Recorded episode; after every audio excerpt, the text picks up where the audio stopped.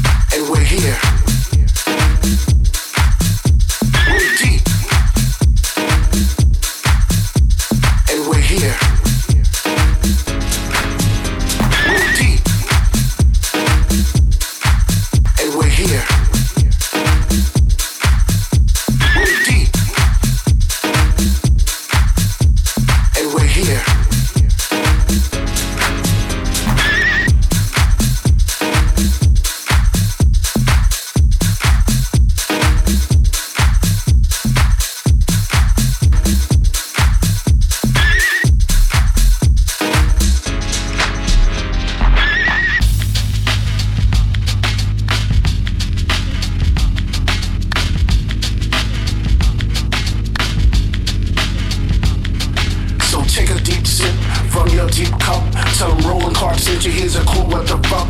Our deepness has no color and it lives in time and space. It's a vibration of our spirits, it's an indictment of our hunger, a yearning for something more. It's a scene out of a dream, it's a spot out on the floor. It's one light, one DJ, one disco ball. It's a tornado in the speaker, it's some spring with the ball. So the next time someone asks you, what's your preference? Take that leap. Kindly tell them, none of your business. But if you must know, I like it deep.